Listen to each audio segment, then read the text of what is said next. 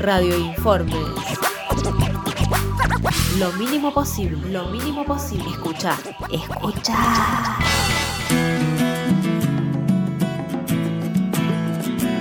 Hola, mi nombre es Juan Muñoz, me dedico a la gestión cultural, vivo hace aproximadamente 20 años en el noroeste argentino.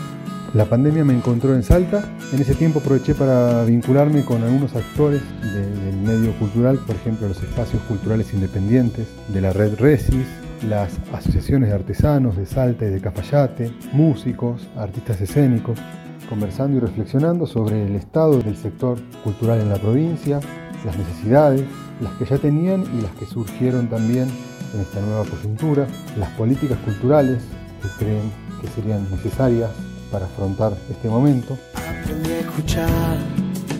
la canción del viento por necesidad, cómo respirar porque es un momento que no solamente afecta al sector productivo de la cultura, me refiero a los artistas y a los otros eslabones de la cadena de valor, técnicos, gestores, productores, etc., sino que ha transformado a la cultura en su totalidad, en un sentido amplio del término sociológico, antropológico, porque la pandemia transformó nuestra manera de relacionarnos, nuestra manera de comunicarnos, nuestros hábitos, la economía, el trabajo, la alimentación, la idea que tenemos de, lo que es la casa y cómo convivimos y cómo usamos la casa, la idea de lo privado, el espacio privado y lo público y la calle. Entonces, en este contexto en que está todo transformado, en un proceso que es desconocido para nosotros, creo que también tenemos una oportunidad, que es la oportunidad de repensar todo, de preguntarnos por todas estas cosas, de cuestionarlas y de tratar de construir nuevas formas de organizarnos, nuevas formas de cultura y también nuevas formas de trabajar en el ámbito de la cultura.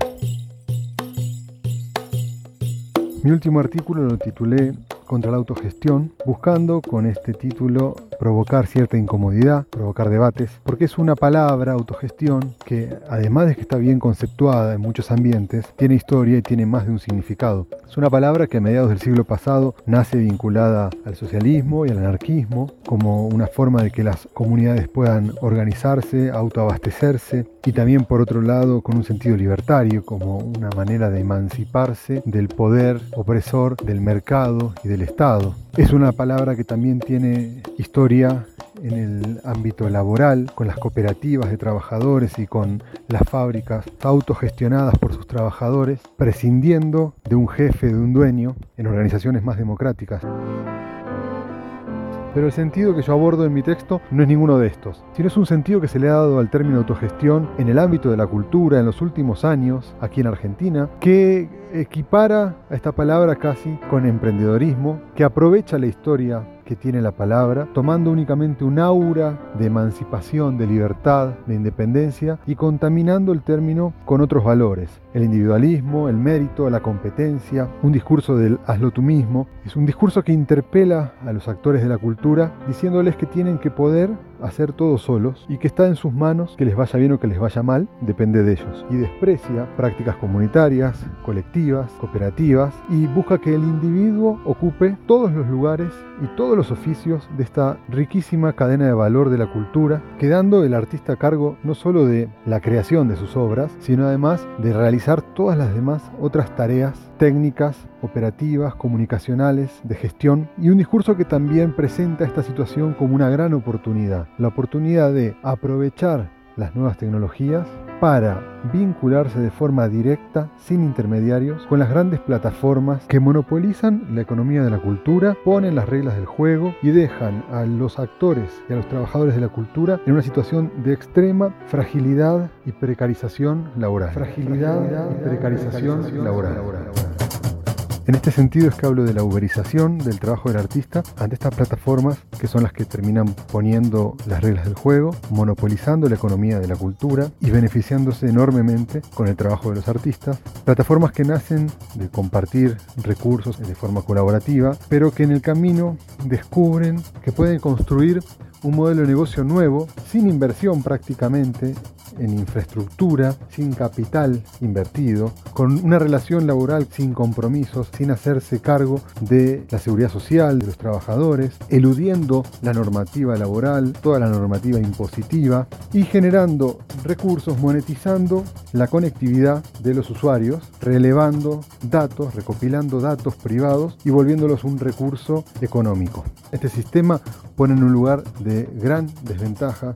a los trabajadores la cultura, a los artistas, que son quienes tienen que invertir en las herramientas y en el equipamiento necesario para hacer su trabajo, tienen que buscar un espacio, que no tienen una jornada laboral definida, que son parte de una masa de un montón de trabajadores en las mismas condiciones, con los mismos problemas y las mismas necesidades, pero que al no compartir espacios de trabajo, al ser incluso impulsados a competir entre sí, les cuesta mucho organizarse y sentirse parte de un colectivo, y que encuentran que este jefe, que estas plataformas, que son a quienes ellos proveen de sus producciones de contenidos, son anónimas, son deshumanizadas, no tienen corporalidad, materialidad, porque no tienen edificios, no tienen oficinas, de hecho no tienen ni teléfonos a los cuales uno pueda llamar para hablar con una persona humana. La patria de estas plataformas es el territorio virtual, es la inmaterialidad. Por eso también es tan difícil incluso para los gobiernos, para los estados, regular su funcionamiento, porque trascienden el territorio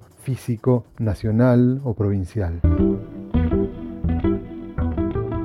No creo que la pandemia y todo esto que estamos viviendo por sí solo pueda transformar de forma positiva nuestra forma de organizarnos como sociedad y las condiciones de trabajo en el campo de la cultura, sino todo lo contrario. Pienso que si no intervenimos, si no somos capaces de organizarnos, proponer nuevas formas de organización, lo que nos espera en la post-pandemia es aún peor de lo que ya conocemos. Es más de lo mismo, pero con mayor desigualdad, mayor pobreza, mayor competencia, xenofobia, vigilancia. Por eso creo que el desafío de este momento es aprovechar aprovechar esta coyuntura, aprovechar que todo se ha puesto en duda y ser capaces de sumarnos a distintas organizaciones o construir nuevas organizaciones colectivas que superen lo sectorial, lo disciplinar, lo partidario y desde esos sujetos políticos colectivos enunciar nuestras necesidades, nuestros deseos y construir junto al Estado políticas culturales para una sociedad más justa, inclusiva y con más belleza sombras la esperanza se arrima como un rayo de luz, como gesto de rebeldía. Esta fue una producción de Cecilia Espinosa para bobe.com.ar y lo mínimo posible.